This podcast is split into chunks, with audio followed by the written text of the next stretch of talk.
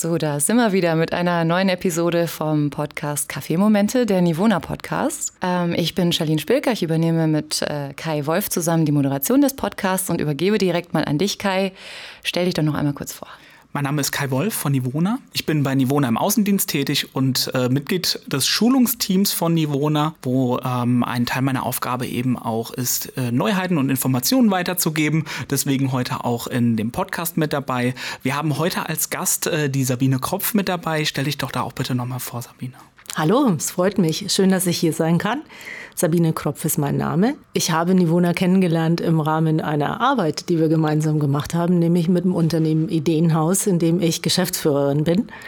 Wir durften ähm, die Marke von Nivona uns sehr genau anschauen. Und äh, ja, das ist auch das Thema, was ich sehr, sehr gerne tue. Marken entwickeln, Marken in die Kommunikation begleiten, in die Spitzenleistungen begleiten. Das ist meine Aufgabe, die ich gerne tue. Und es hat mich sehr gefreut, dass ihr interessiert seid an den Dingen, was ich hier heute zu sagen habe. Du als Marketing-Expertin, du hast wahrscheinlich eine ähm, ganz spannende Sicht auf das Thema Kaffee. Was bedeutet denn Kaffee für dich persönlich? Lebenselixier. also es, äh, es gab eine Zeit, da habe ich überhaupt keinen Kaffee getrunken. Ich kann mich gar nicht mehr daran erinnern, wieso das eigentlich so war. Also mein Morgen beginnt mit einem Kaffee und der geht dann im Büro weiter mit einem Kaffee, wenn man sich dann zusammensetzt und erstmal am Morgen auch ein bisschen spricht miteinander. Ich habe mir nur angewöhnt, ab 16 Uhr keinen Kaffee mehr zu trinken, weil ich dann eben das Problem hatte, nicht mehr schlafen zu können. Das kenne ich. Und äh, ja, also von dem her ist es mir sehr wichtig. Es ist ein großer Teil in meinem Leben. Wie genießt du denn deinen Kaffee eigentlich? Gibt es da besondere Momente oder auch Kaffeemomente, die für dich äh, da eine große Rolle spielen? Also ich habe es gern nicht süß und schwarz. ähm, also vielleicht mal ein Schuss Milch rein ist okay, aber ich bin jetzt nicht so der ständig Cappuccino-Typ. Das hat auch eher einfach damit zu tun, dass ich nicht am Ende des Tages einen Liter Milch getrunken haben will.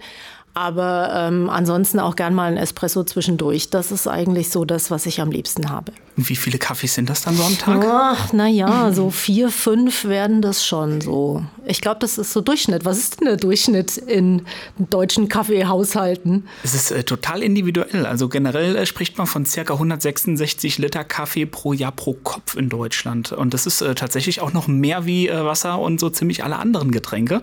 Na, also ich denke, da ist man mit äh, vier bis fünf Tassen schon im guten Sehr Durchschnitt. gut, also ich bin im Durchschnitt. Sehr schön, das freut mich. Gibt es denn äh, für dich eine, ein bestimmtes Ritual oder eine, du hast ja eben schon gesagt, das ist dein Lebenselixier. Also es gibt ja Menschen, für die ist Kaffee alles und ohne Kaffee geht gar nichts. Das hört sich für mich so an, als würdest du mittlerweile wieder zu diesen Menschen gehören. Gibt es da ein bestimmtes Ritual, vielleicht auch morgens beim ersten Kaffee? Liest du die Zeitung dabei oder schaust du gerne ruhig aus dem Fenster? Gibt es da was, was du bei deiner Tasse Kaffee, bei deinem Ritual das ist tatsächlich äh, von Moment zu Moment unterschiedlich. Also das ist eigentlich das Spannende auch an dem Thema Kaffee, finde ich, weil es eben verschiedene Aufgaben einnehmen kann. Am Morgen ist es tatsächlich eher so dieses Gefühl des Wachwerden-Müssens.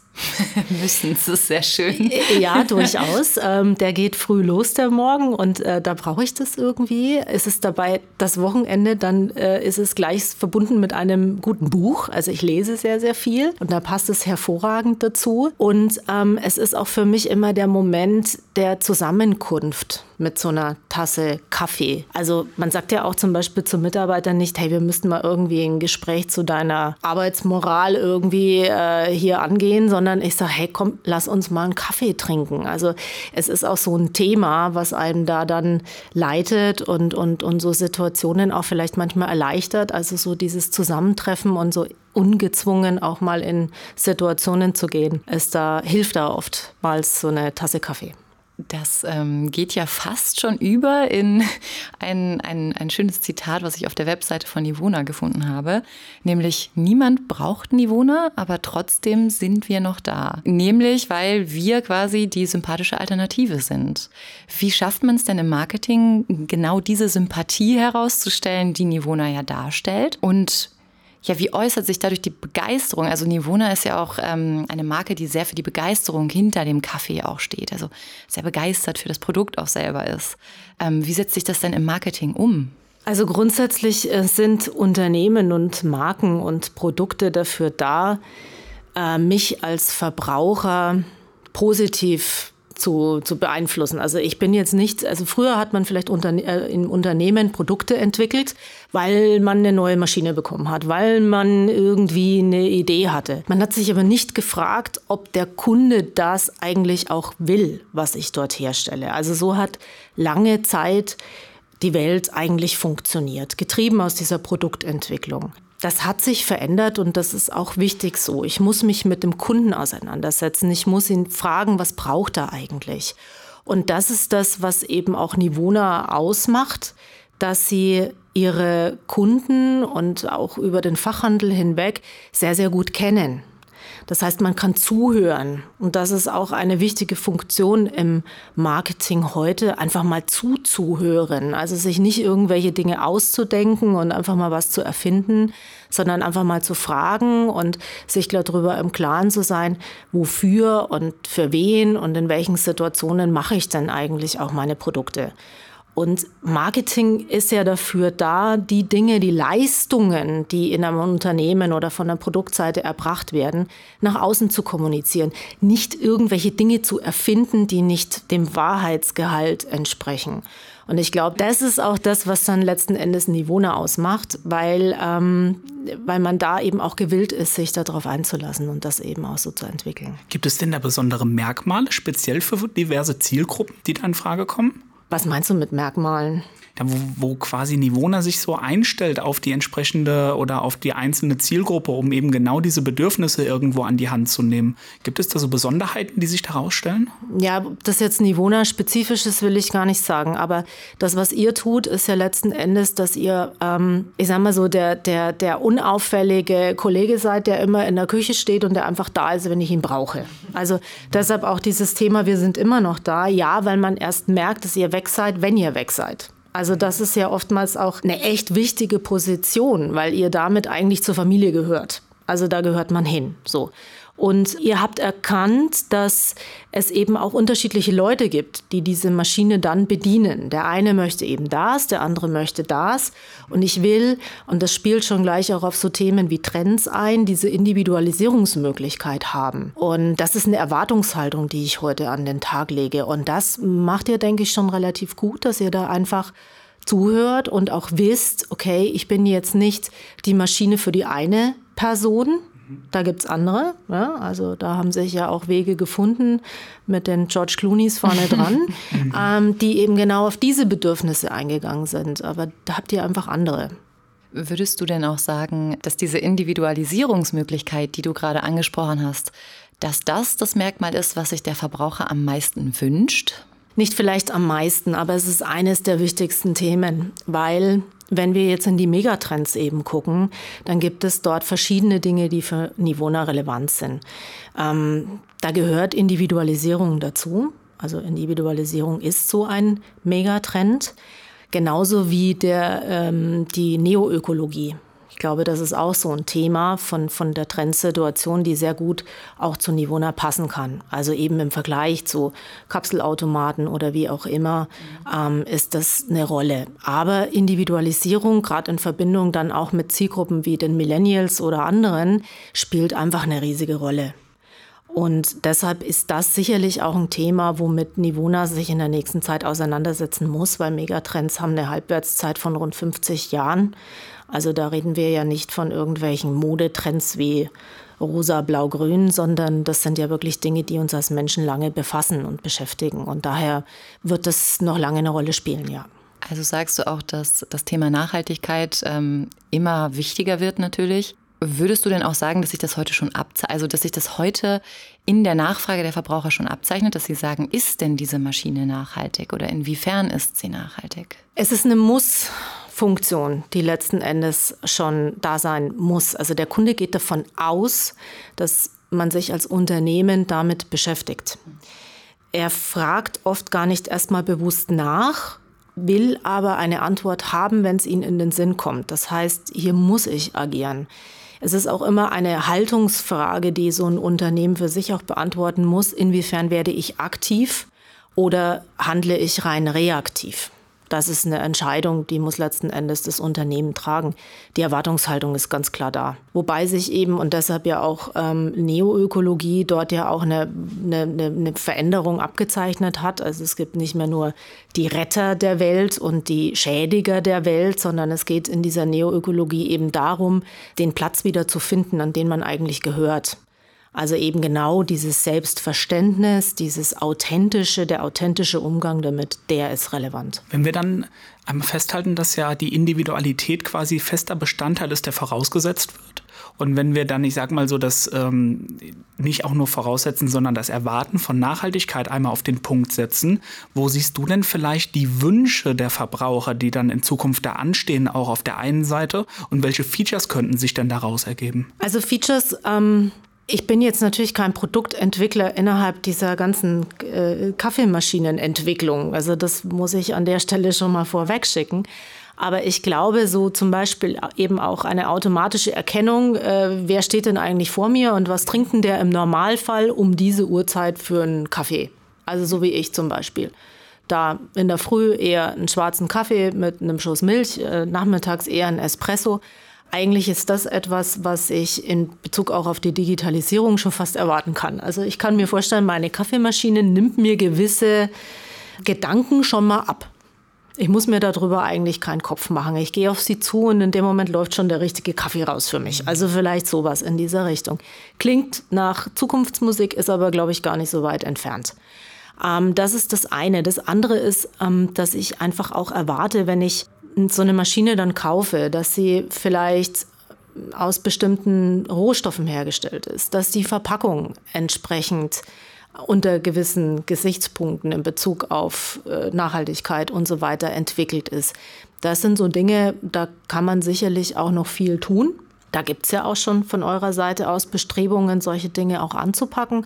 Aber ich glaube, in diesen Bereichen ist man nie am Ende des Handelns. Und da gibt es sicherlich interessante Möglichkeiten. Vielleicht auch für den Handel. Also auch sich da zu überlegen oder so Dinge, oh, ich komme schon wieder ins Reden, ähm, äh, so, so, Dinge mehr auszuspielen, dass ihr eben mhm. zum Beispiel eure Maschine auch wirklich repariert. Mhm. Ja, also nicht diese Wegwerfgesellschaft eben zu haben, sondern ich kann sie auch über Dauer haben und ich kann sie da hinbringen und da kümmert sich jemand und ich muss nicht immer sofort was Neues kaufen und, und auf Amazon die nächste bestellen ist diese Langfristigkeit der Maschinen, die du angesprochen hast, ist die ähm, aus deiner Sicht auch der Unique Selling Point? Also denkst du, das ist etwas, was der Kunde oder was den Kunden dazu bewegt, am Ende auch wirklich auf eine Nivona-Maschine zurückzugreifen? Ähm, ich glaube, diese, diese Menschen dahinter und der Servicegedanke, der letzten Endes da ist, ist ein Potenzial zur Differenzierung, weil alle Wettbewerber, wie ich sie mir anschaue, haben nicht diese Zugänglichkeit. Das ist eher eine Distanz, die dort aufgebaut wird. Diese Hersteller gehen eher auf ähm, diese Premium-Rückzugsaspekte ein. Also ich bin ganz toll und deshalb koste ich viel Geld, aber sprich mich nicht an. Mach mir keine Mühe. Und das ist letzten Endes so ein Weg, den Nivona nicht geht, sondern eben Nivona sagt bewusst, komm, bring sie zu mir, uns ist das Produkt was wert und deshalb ähm, bringen wir dich nicht dazu, gleich die nächste zu kaufen, sondern wenn es noch gut ist, dann ist noch gut. Und ich glaube schon, ob das jetzt dieser klassische USP ist, von dem man spricht, von dem ich mehr glaube, dass es die überhaupt noch gibt, ähm, weiß ich nicht. Aber ich glaube, dass eben die Erwartungshaltung und Bedürfnisse des Kunden durchaus oder vielleicht eures Kunden, weil die Frage ist ja auch, wer ist der Kunde, da schon gut einzahlen drauf. Wenn wir jetzt Nivona als Marke betrachten und äh, genau auch nochmal da reingehen, was könnte denn dann einfach auch in Zukunft jetzt vielleicht nochmal anstehen für die Marke generell, was da so vielleicht hinter dem Vorhang noch passieren könnte? Also ich glaube, dass man sich noch viel intensiver auch mit den Käufern tatsächlich, also mit den Endkunden auch auseinandersetzen kann, weil das macht euer Fachhandel, glaube ich, schon sehr, sehr gut. Ich hatte ja auch die Möglichkeit, in unserer gemeinsamen Arbeit mit dem einen oder anderen zu sprechen und ich war immer begeistert von den Leuten. Die leben einfach ihren Kaffee, ihre, ihre Themen dort und auch die Beziehung zu euch. Das finde ich einfach, es war immer spürbar. Es war einfach ganz, ganz, ganz klasse. mit welcher Überzeugung die hinter Nivona stehen. Das finde ich einfach toll. Und ich glaube, das kann man auch auf den Verbraucher noch weiter ausdehnen. Ich glaube, es gibt sehr, sehr viele, die auch so im Privaten von ihrer Maschine reden würden, ähm, die aber heute vielleicht noch zu wenig zu Wort kommen. Also, dass man das einfach nutzt, nicht um jetzt irgendwie direkt auf die zuzugehen, aber um einfach noch besser auch für den Handel agieren zu können und den Handel dort auch unterstützen kann, indem dass man einfach weiß, was will der Endverbraucher denn, mit welchen Themen kommt der. Ich meine, ich, ich, lese ja auch immer wieder hier irgendwie die, die Kaffeetrends des Jahres 2020, 21, 22. Ich meine, äh, allein sowas auch mal einfach zu analysieren, zu wissen, zu wissen, welche Nöte haben die und ähm, mit was kann ich sie dort auch unterstützen, das ist doch das ist toll. Also ich glaube, da liegt Potenzial. Ich frage mich ja immer, ähm, wenn ich sowas sehe wie Kaffeetrends, des Jahres quasi. Ich frage mich immer, wie entstehen die denn? Also wer definiert denn diese Trends? Hast du da eine Idee oder hast du vielleicht auch den richtigen Riecher dafür ähm, durch deine Arbeit und kannst das schon vorhersehen, in die Glaskugel gucken? Überhaupt oder? nicht. Ich bin kein Zukunftsforscher. ich äh, nutze nur die Studien dazu. Also ähm, wir von Ideenhaus arbeiten extrem empirisch. Das heißt wirklich eben auf Studien und, und Umfragen und Forschungen begründet. Und da lese ich natürlich sehr viel. Und da weiß man natürlich auch, wie eben diese Dinge ineinander greifen, also wie Trends und soziokulturelle Trends, Ver Verhaltensweisen von Menschen ineinander spielen und woher sie kommen. Diese Produkt- und Branchentrends, die sind schon innerhalb der Branchen auch gemacht. Und da gibt es dann einfach ein paar Leute, die dort auch mit das Sagen haben, denen man zuhört, Neudeutsch, Influencer und sonstiges, die da einfach solche Dinge auch antreiben können. Aber das sind eben so ganz kurzfristige Dinge. Und ähm, wenn jetzt Hafer gerade irgendwie durch die Decke geht mit 475 Prozent Zuwachs, glaube ich, von einem Jahr ins nächste, ähm, dann kommt da wahrscheinlich auch irgendwie so ein Hafergetränk plötzlich um die Ecke. Also das ist mal abzusehen. Das heißt, man guckt da auch in andere Branchen, was bewegt sich, was kommt da, was ist da. Wir sind auch im Lebensmittel sehr stark zu Hause, also auch ich. Ich habe äh, mehrere Kunden aus dem Bereich. Und irgendwie, auch wenn du über die Biofach zum Beispiel gehst, was ja hoffentlich bald mal wieder irgendwie möglich ist, dann sieht man auch immer, dass halt jedes Jahr irgendeine andere darf ich sagen, Sau durchs Dorf getragen wird, dann Aronia hier, dann das da, dann Bären hier. Also dann haben sie das alle und dann ist es aber auch wieder weg. Und deshalb glaube ich, ich bin da kein Hellseher, was das angeht. Und es ist auch letzten Endes, man muss da als Marke mitmachen, klar. Da muss ich irgendwie dabei sein. Aber damit werde ich nicht meine Lebensberechtigung am Leben halten, sondern eher durch andere Dinge konkret gesehen, an welchem Trend sollte denn äh, Nivona da, sag ich mal, genau den Weg mitgehen und wo sollte man da vielleicht eher vorsichtig sein? Also ich glaube, muss ich jetzt wieder darauf zurückkommen, dieses Thema der Nachhaltigkeit ist schon etwas, wo man, wo man langfristig investieren kann weil ähm, da ist einfach noch viel möglich, glaube ich, auch in Bezug auf Materialien oder andere Themen. Also jetzt gar nicht so nur dieses Thema der Kaffeebohne als solches, weil ich meine, ihr seid kein äh, Kaffeebohnenverarbeiter, sondern Kaffeemaschinenhersteller.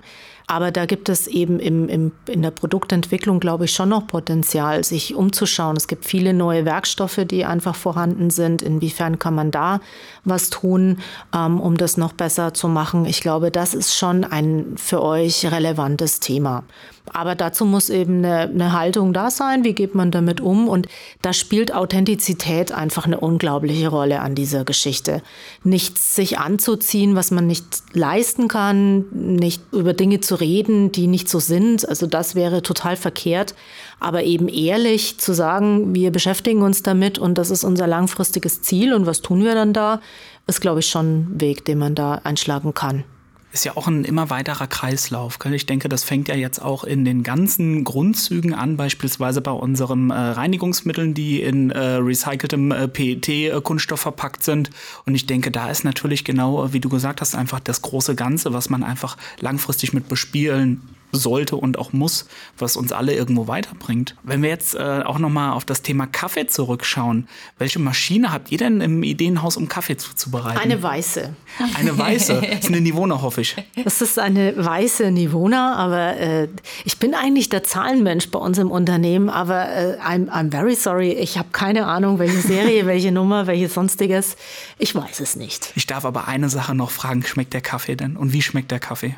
Ja, Tatsache. Also ich äh, kann ja auch sagen, und das wissen die Kollegen hier bei Nivona auch, dass wir früher andere Hersteller hatten. Und äh, interessanterweise war es immer so, dass, dass nach zwei Jahren der Kaffee plötzlich komisch geschmeckt hat. Mhm. Ich habe das auch mal mit Herrn Wildner besprochen. Der meinte da irgendwie auch, ja, ja, das ist so ein Zyklus. Das könnte, könnte da irgendwie System haben. Ähm, wir haben aber festgestellt, dass insbesondere dieses Herausnehmen der Brühgruppe für uns sehr, sehr gut ist. Wir haben im Büro einfach viele Kaffeetrinker und da läuft viel viel durch. Und wenn du die dann nicht richtig sauber machen kannst, ist das echt ein Problem. Und ich glaube, da lag das auch drin, dass wir dann früher oder später mit anderen Herstellern immer dieses Problem hatten, dass dann der Kaffee nicht mehr schmeckt. Und ich glaube, wir haben eure Maschine jetzt schon über zwei Jahre und äh, bis jetzt hat sich noch keiner beschwert.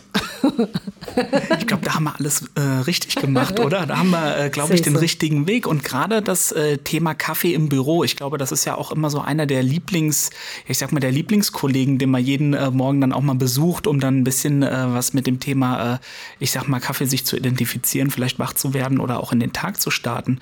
Wie wird sich denn langfristig das, das Thema mit Kaffee in Büros denn vielleicht entwickeln, auch so auf Marketing-Sicht gesehen? Weil wir gehen da ja auch mit unserer Zehnerbaureihe auch einen, ich sag mal, ganz speziellen Weg, um eben auch die Langfristigkeit und die Wartungsintervalle, somit auch einfach den, äh, ich sag mal, Lieblingskollegen in der äh, Kaffeeküche einfach weiter, ich sag mal, instand zu halten und zu pflegen.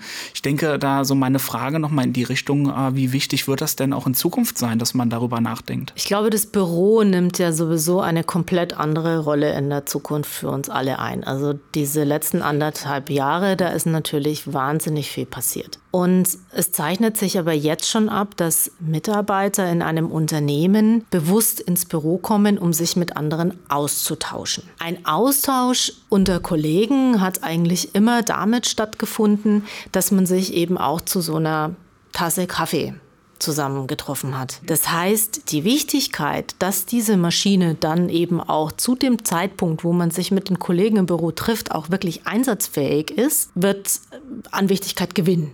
Ne? So. Und ähm, darüber kann man sich, glaube ich, sehr gut Gedanken machen. Wie kann man das wunderbar auch wieder unterstützen?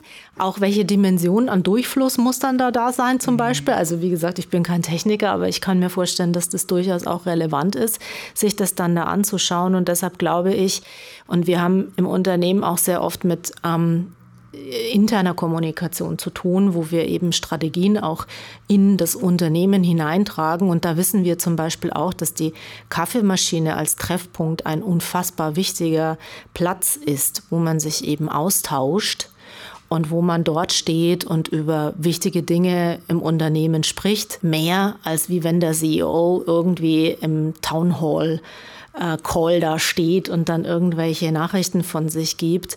Es sind eben oft diese kleinen Gespräche an der Kaffeemaschine, die die Relevanz haben. Und ich glaube deshalb, ich habe jetzt lang geredet, aber ich glaube, das ist so der Punkt, die Kaffeemaschine wird wichtiger werden denn je. Mhm. Apropos mit jemandem zusammen eine Tasse Kaffee trinken. Mit wem oder mit welcher Persönlichkeit würdest du denn gerne mal eine Tasse Kaffee trinken? Und warum? Ich glaube, ich würde gerne mit Frau Merkel mal eine Tasse Kaffee trinken ohne jetzt dabei politisch zu werden. Aber ich finde, sie hat echt einen coolen Job gemacht die letzten paar Jahre, Jahrzehnte ja schon fast. Und diese Erfahrungen, die da irgendwie aufgelaufen sind, ich glaube, mit ihr kann man eine coole Tasse Kaffee trinken und da vieles einfach fürs Leben lernen. Also fernab eben der politischen Diskussion, sondern einfach nur, was sie dort auch alles erlebt hat, wie man damit umgeht.